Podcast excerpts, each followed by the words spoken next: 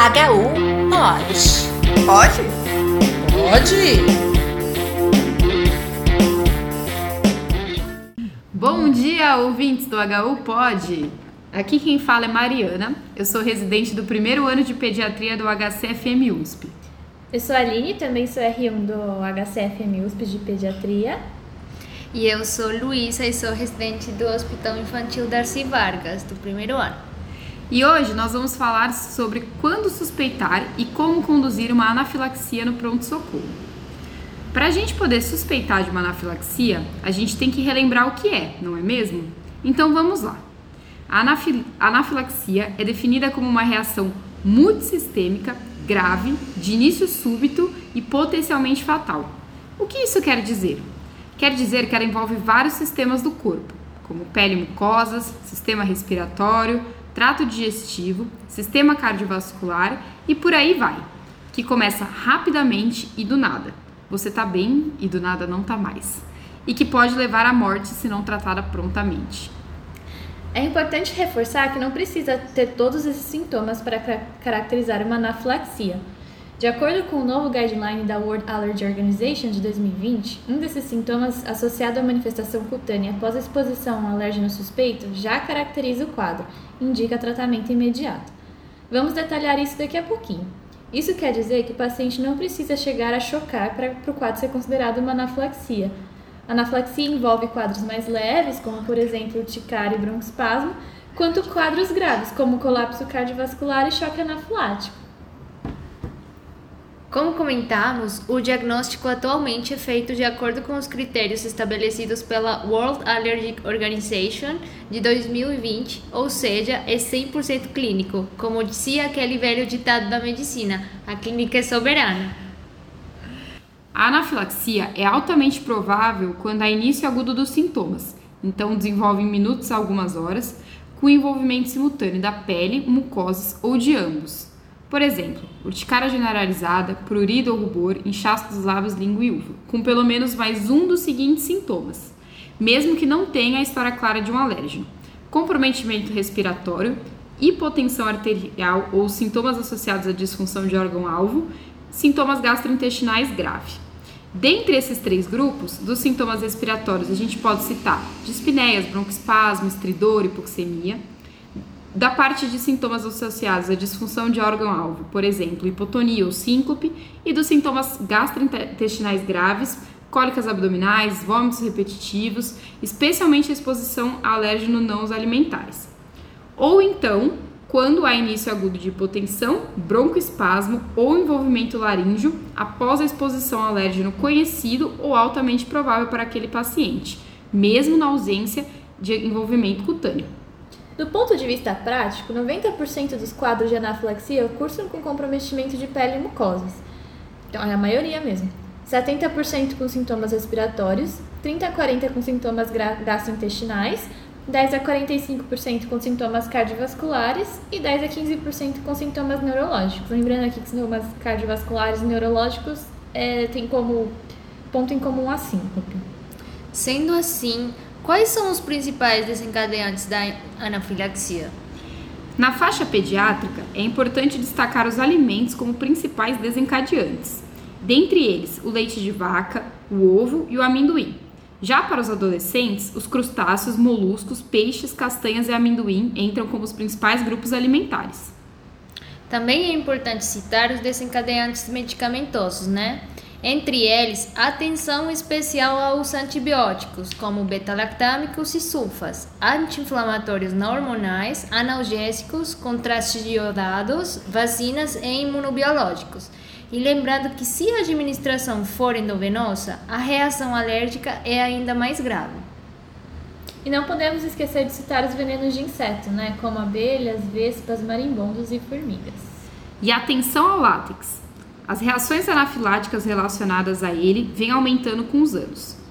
População de risco inclui profissionais da saúde, pelo contato frequente com as luvas, e pacientes com defeito de fechamento do tubo neural, como espinha bífida, meningocele mielomeningocele. Atenção também à reação cruzada látex-fruta. Quem tem alergia a banana, abacate, kiwi, mamão e até mandioca ou inhame, sim, essas pessoas existem, também pode ter alergia a látex. o oposto também é verdadeiro. Atenção a esse detalhe especialmente importante nas avaliações pré-operatórias. Curiosamente, o exercício físico, isoladamente ou associado a alimentos como camarão, maçã, aipo e trigo, tem sido relatado como causa de anafilaxia. Porém, o que nos interessa mesmo são os principais desencadeantes de anafilaxia na nossa população, ou seja, na população brasileira. Aqui, os principais causadores de anafilaxia são os alimentos, com destaque para o leite de vaca e clara de ovo entre os lactentes pré-escolares, crustáceos entre crianças maiores, adolescentes e adultos, seguidos dos medicamentos, os AINES e antibióticos. Em terceiro lugar, ficam as picadas de inseto. Em 10% dos casos, não há identificação de agente causador. E, gente, me tira uma dúvida, se vocês souberem, né? Por que algumas pessoas, quando desenvolvem um quadro alérgico, podem se apresentar como uma urticária e outras realmente fazem o quadro anafilático? É azar? Com certeza é azar, Lu. Brincadeira. É, é azar de liberar uma substância chamada triptase. Os sintomas mucocutâneos estão relacionados com a liberação de histamina pela degranulação dos mastócitos, que levam à vasodilatação, podendo gerar também as repercussões hemodinâmicas. Ocorre também nesse processo a liberação de triptase, que está relacionada com a gravidade do quadro, desencadeando uma resposta inflamatória intensa, podendo levar inclusive à coagulação intravascular disseminada. Ocorre principalmente com desencadeantes de venenos de inseto e medicações endovenosas. Muito bom! Agora que fizemos esse apanhado teórico sobre os critérios diagnósticos e suas mudanças, como aplicamos isso na prática? Você consegue trazer algum caso para simplificarmos para nossos ouvintes, Aline? Eu tenho uma história. Lá vem. Meu pai meu pai, meu, meu próprio pai, após ter tomado cetoprofeno, que ele já tinha, já estava acostumado a tomar porque ele tinha uma dor no ombro, começou com uma urticária terrível, foi no banheiro para se coçar inteiro, do nada falou que estava passando mal e bateu com a testa na mesa do restaurante. Tinha envolvimento cutâneo, síncope e alérgeno altamente provável. Tinha urticária, síncope e cetoprofeno. Não tem dúvida que foi uma anafilaxia. Muito bom, hein, Aline? Você é. já era médica nessa época? Não, eu tinha 12 anos. Quase, né? Quase. bom, agora vamos continuar o nosso podcast para você ficar agora apta a cuidar do seu pai. E fala para ele não tomar mais cetoprofeno. um dos maiores medos da anafilaxia é a obstrução da via aérea pelo edema de glote. Fica aqui um alerta: tosse e rouquidão podem preceder a obstrução de vias aéreas mesmo antes de surgir o estridor.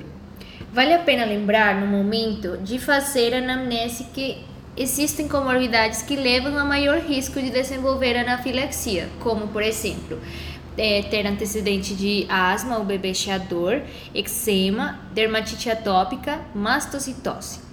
Também, na anamnese, é importante reconhecer quais características dos cuidadores e dos pacientes poderiam ser fatores de risco para o desenvolvimento de anafilaxia grave, como, por exemplo, doenças psiquiátricas, abuso de drogas e uso de álcool e deficiência, deficiência intelectual. Também é muito importante ter em mente os diagnósticos diferenciais pela espe especificidade de tratamento de cada um deles. Por isso, vamos mencionar os mais comuns e aqueles de maior importância dependendo do sistema cometido. Os diagnósticos diferenciais mais comuns são urticária, generalizada aguda, sem anafilaxia, isso inclui doenças exantemáticas, reação alimentar ou medicamentosa não anafilática e reação a algum outro alérgeno, com angioedema. A própria exacerbação da asma, com quadro de broncoespasmo, uma síncope vasovagal, uma crise de pânico ou um corpo estranho via aérea que também causa estridor. Então tá bom. Fiz o diagnóstico de anafilaxia, identifiquei que é uma situação grave e potencialmente fatal. O que eu faço agora? Qual é o tratamento? A gente tem que saber que a anafilaxia é uma emergência, uma emergência médica. Isso significa que requer reconhecimento rápido para preservar a permeabilidade das via vias aéreas, manter a pressão sanguínea e a oxigenação, o famoso ABC da sala de emergência. Mas tem quatro pontos fundamentais no tratamento da anafilaxia que merecem ser abordados mais detalhadamente. O primeiro é a administração rápida da adrenalina intramuscular. O segundo é o decúbito dorsal com membros inferiores elevados, ou seja, levantar as pernas. O terceiro é a suplementação de oxigênio se a saturação estiver menor ou igual a 95%. E a, o quarto é a manutenção adequada da volemia, com expansão se necessário. Então vamos para o primeiro tópico: adrenalina. Dá um medo sair usando essa droga por aí, né, meninas? É para todo mundo mesmo que eu faço? Como que deveria ser feita? Olha, Lu, se tem uma coisa que, uma mensagem que a gente precisa deixar nesse podcast hoje é que a adrenalina é a droga que altera a mortalidade na anafilaxia. Então, sim, ela deve ser usada para todos. Seu mecanismo de ação está relacionado com a atuação nos receptores adrenérgicos. Nos receptores alfas, reverte a vasodilatação periférica, diminui o edema de mucosa, a obstrução de vias aéreas superiores, bem como a hipotensão, além de reduzir os sintomas de urticária e angedema. Já nos receptores beta-adrenérgicos, aumenta a contratilidade no miocárdio, o débito cardíaco e o fluxo coronariano. Além disso, causa broncodilatação e suprime a liberação de mediadores de mastócitos e basófilos. É, a adrenalina é realmente poderosa, né? É, e como que eu uso ela? Sim, por isso ela é considerada a primeira linha de tratamento. Deve ser administrada rapidamente para reverter o quadro. Fazemos 0,01 mg por quilo da solução pura, que é aquela de 1 para 1000, até o máximo de 0,3 mg intramuscular, que seria a dose de adulto, adolescente adulto, na face, na face anterolateral da coxa. Nos adolescentes, podemos fazer de 0,2 a 0,5 mg. E se não der certo, gente, podemos repetir? Se sim, em quanto tempo? A adrenalina pode ser repetida a cada 5 a 15 minutos, sendo importante monitorizar a frequência cardíaca e os sinais vitais para avaliar sua toxicidade. Mas espera aí, se essa adrenalina é tão boa assim, por que a gente não faz direto endovenoso? Por ser uma condição potencialmente fatal, com evolução às vezes de até em minutos, é necessário uma via de administração rápida. E entre a via subcutânea e intramuscular, a IM garante uma concentração sérica maior de maneira mais rápida sendo a região anterolateral da coxa de escolha devido à sua grande circulação. A via endovenosa, além de depender de, de você ter um acesso, né, é, podendo atrasar a administração da droga, existe maior risco de arritmias. Entretanto, seu uso endovenoso pode ser realizado em casos de parada cardiorrespiratória ou hipotensão profunda que não respondeu à expansão de volume ou múltiplas injeções da epinefrina intramuscular. Aí, nesse caso, né, se precisar fazer a adrenalina endovenosa, a gente usa a adrenalina diluída de 1 para 10 mil. Agora que explanamos o uso da adrenalina, qual que era o segundo ponto do tratamento mesmo? O segundo ponto é o decúbito dorsal com membros inferiores elevados. Lembrem-se que a anafilaxia ocorre por uma vasodilatação pela liberação dos mediadores inflamatórios. Deitar o paciente e levar seus membros aumenta o retorno venoso. Então, aumenta a volemia, que de fato é efetiva. Levantar-se ou sentar-se subitamente estão associados aos desfechos, desfechos fatais, seria a síndrome do ventrículo vazio. E os outros pontos do tratamento, quais são mesmo? Bom, é importante oferecer uma fonte de oxigênio, se a saturação de oxigênio for menor ou igual a 94%, e a manutenção adequada da volemia. Para isso, é, podemos realizar expansão volêmica com alguma solução cristalóide, como soro fisiológico ou ringer lactato, na quantidade de 5 a 10 ml por quilo nos primeiros 5 minutos e de 30 ml por quilo na primeira hora. Nos adolescentes, de 1 a 2 litros. A infusão de cristalóides vai ser feita com base na pressão arterial do paciente e nos sinais de perfusão periférica, né? Lembrando sempre da gente avaliar os sinais de sobrecarga volêmica entre as expansões. Entendido, então. Acho que deu para explanar bem os principais pontos, né, meninas? Mas vamos tentar resumir então de maneira mais prática. Vamos supor que um dia você vai almoçar lá num restaurante chique, aquela pessoa especial, e aí, Aline, chega desesperada chamando por um médico. Tem algum médico aqui? Meu pai acabou de desmaiar depois de tomar um comprimido. SOS, como, como podemos proceder? Então, primeiro de tudo é reconhecer que é uma anafilaxia. A gente tem um quadro de início súbito, depois a ingestão de alérgeno provável, que é um remédio com acometimento cutâneo, prurido, urticária e síncope, que é o acometimento de órgão-alvo. Não é dúvida que se trata de uma anafilaxia. Portanto, a gente tem que chamar o serviço médico o mais rápido possível. Enquanto isso, coloca o paciente de decúbito dorsal, é, suspende as pernas e garante a permeabilidade das vias aéreas. Tá certo, então. E se eu resolver dar um plantão no SAMU e for acionado por esse chamado? É praticamente a mesma coisa, Lu. É, a gente vai colocar, lembrando né, que a gente está no ambiente pré-hospitalar, é, então a gente vai colocar o paciente decúbito dorsal com os membros elevados, vai garantir a permeabilidade das vias aéreas E a grande diferença é que a gente vai administrar o mais rapidamente possível a dose de adrenalina no vasto lateral da coxa. Lembrar sempre de monitorizar, fornecer oxigênio né, se o paciente estiver hipoxêmico e podemos também realizar expansão volêmica se houver sinais de choque. Ótimo! E se essa adrenalina tão milagrosa resolver o problema, precisamos levar para o hospital ou dá para liberar para casa? Com certeza o paciente precisa ficar pelo menos de 6 a 8 horas em observação após a administração da adrenalina, nos casos leves, e de 24 a 48 horas nos casos graves. Isso porque até 10% dos casos podem apresentar uma reação bifásica, vendo recorrência do episódio entre 8 a 12 horas após o início agudo. Mas isso ocorre principalmente quando o tratamento inicial não foi adequado. Muito bom! E vem cá, se a anafilaxia é uma reação alérgica grave, os antihistamínicos e os corticosteroides têm algum papel no seu manejo? Bom, como já vimos, o uso da adrenalina é a primeira linha, por ser o único medicamento que tem a capacidade de tratar de forma aguda a obstrução respiratória alta e baixa, além de tratar a hipotensão e o choque.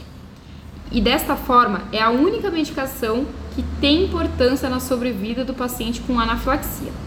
Qualquer um dos outros medicamentos não deverá substituí-la e nem atrasar a sua administração. E é por isso que os outros devem ser oferecidos após o uso da adrenalina. E é por isso que eles são chamados de adjuvantes no tratamento da anafilaxia.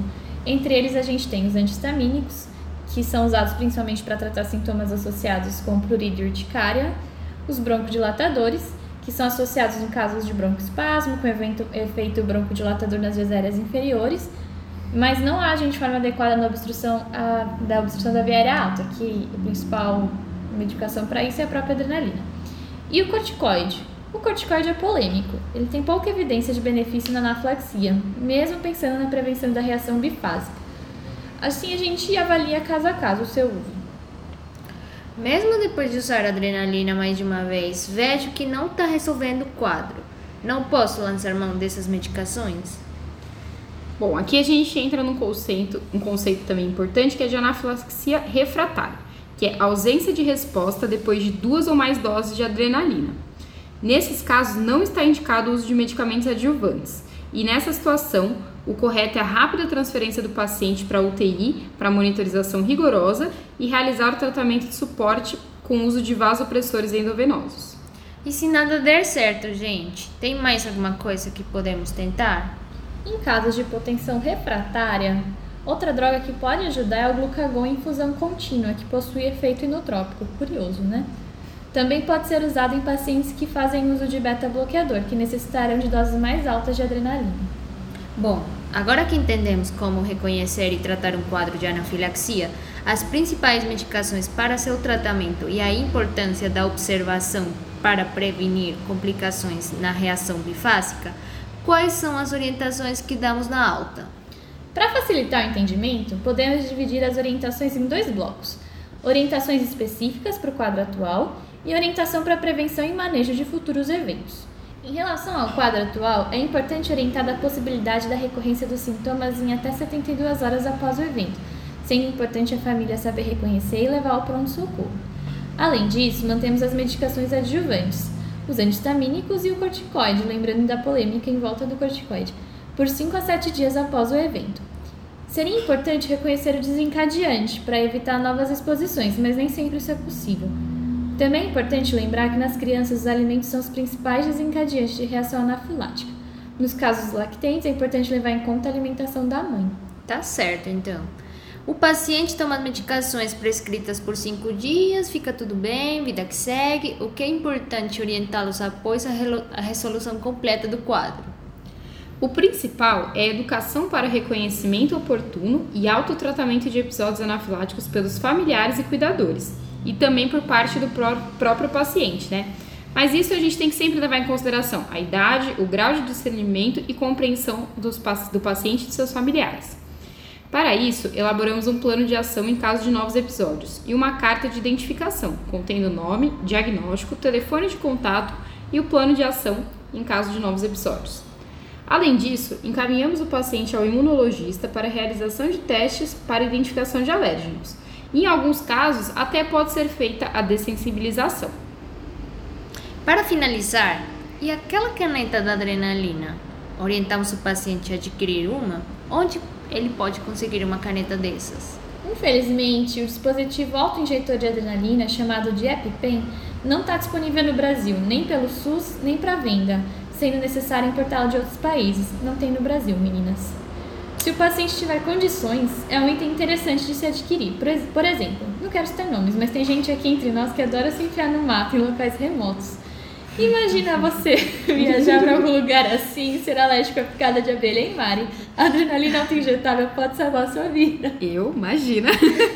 Acho que não é Mari, não. Excelente, então.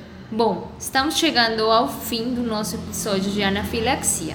Foi um prazer estar com vocês aqui hoje. Aprendemos muito sobre reconhecimento, manejo, tratamento e prevenção da anafilaxia.